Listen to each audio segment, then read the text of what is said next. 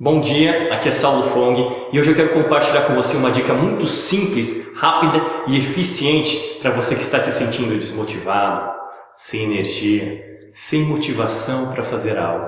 E é uma dica que eu já aplico na minha vida há mais ou menos um dois anos e consigo comprovar na pele a sua eficácia. Confesso que não é algo muito agradável, principalmente nos dias frios, mas com certeza faz a diferença. E trata-se de tomar um banho frio.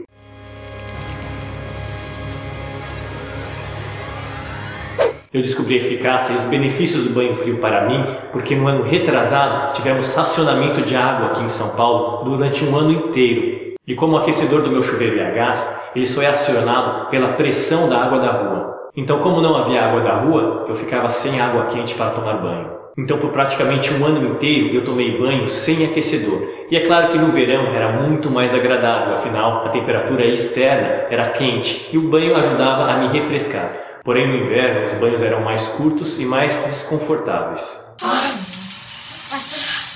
Mas mesmo assim, quando eu saía do chuveiro, eu me sentia muito mais vivo, muito mais energizado e motivado para realizar aquilo que eu precisava fazer.